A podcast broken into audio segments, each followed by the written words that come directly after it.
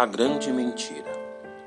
Em um mundo onde a mentira e suas consequências se tornaram tão comuns que poucos são os que a reconhecem e ainda menos os que as denunciam, o apóstolo João tratou de nos exortar quanto à mentira que tem causado um mal incomparável a toda a humanidade, ao nos dizer: Quem é o mentiroso senão aquele que nega que Jesus é o Cristo?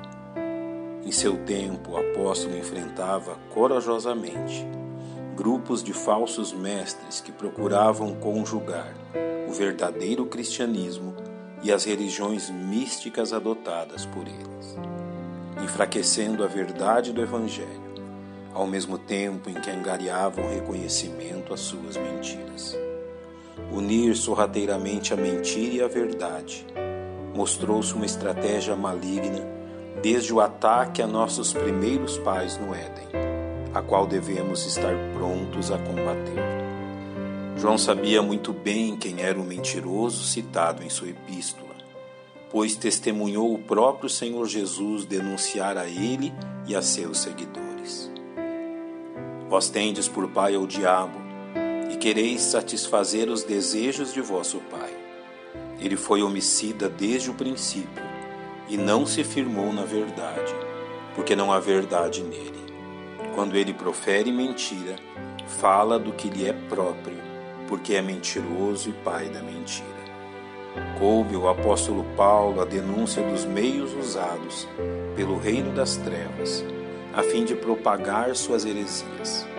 Mas o Espírito expressamente diz que nos últimos tempos apostatarão alguns da fé dando ouvidos a espíritos enganadores e a doutrina de demônios.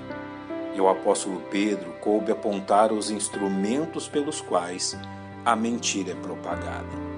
E também houve entre o povo falsos profetas, como entre vós haverá também falsos doutores, que introduzirão encobertamente heresias de perdição e negarão o Senhor que os resgatou, trazendo sobre si mesmos repentina destruição.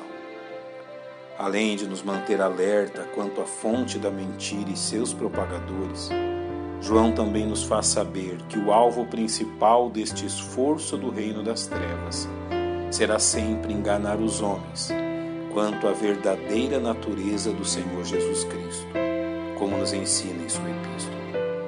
E todo espírito que não confessa que Jesus Cristo veio em carne não é de Deus. Mas este é o espírito do Anticristo, do qual já ouvistes que há de vir, e eis que já agora está no mundo. Dentro deste mesmo contexto, também Judas alertou aos cristãos sobre o objetivo destas heresias, ao nos dizer: Porque se introduziram alguns que já antes estavam escritos para este mesmo juízo, homens ímpios, que convertem em dissolução a graça de Deus e negam a Deus, único dominador e Senhor nosso, Jesus Cristo.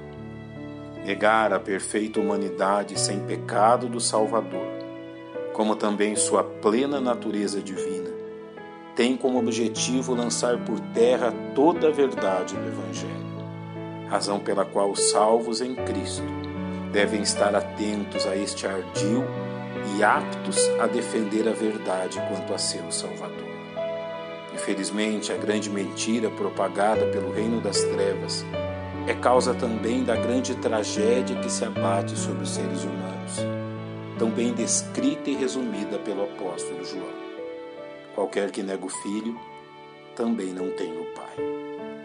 A semelhança dos hereges enfrentados pelo apóstolo João, a religião de nossos dias procura unir suas heresias à verdade do Evangelho, propagando que o sacrifício de Jesus na cruz é necessário para a salvação, porém negando sua plena suficiência. É bom que demos ouvidos à exortação do apóstolo Paulo aos cristãos da Galácia.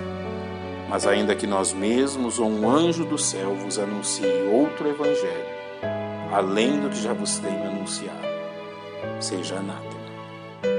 Pai, nós te louvamos pela verdade do teu Evangelho e por nosso tão grande Salvador Jesus Cristo, no nome de quem oramos.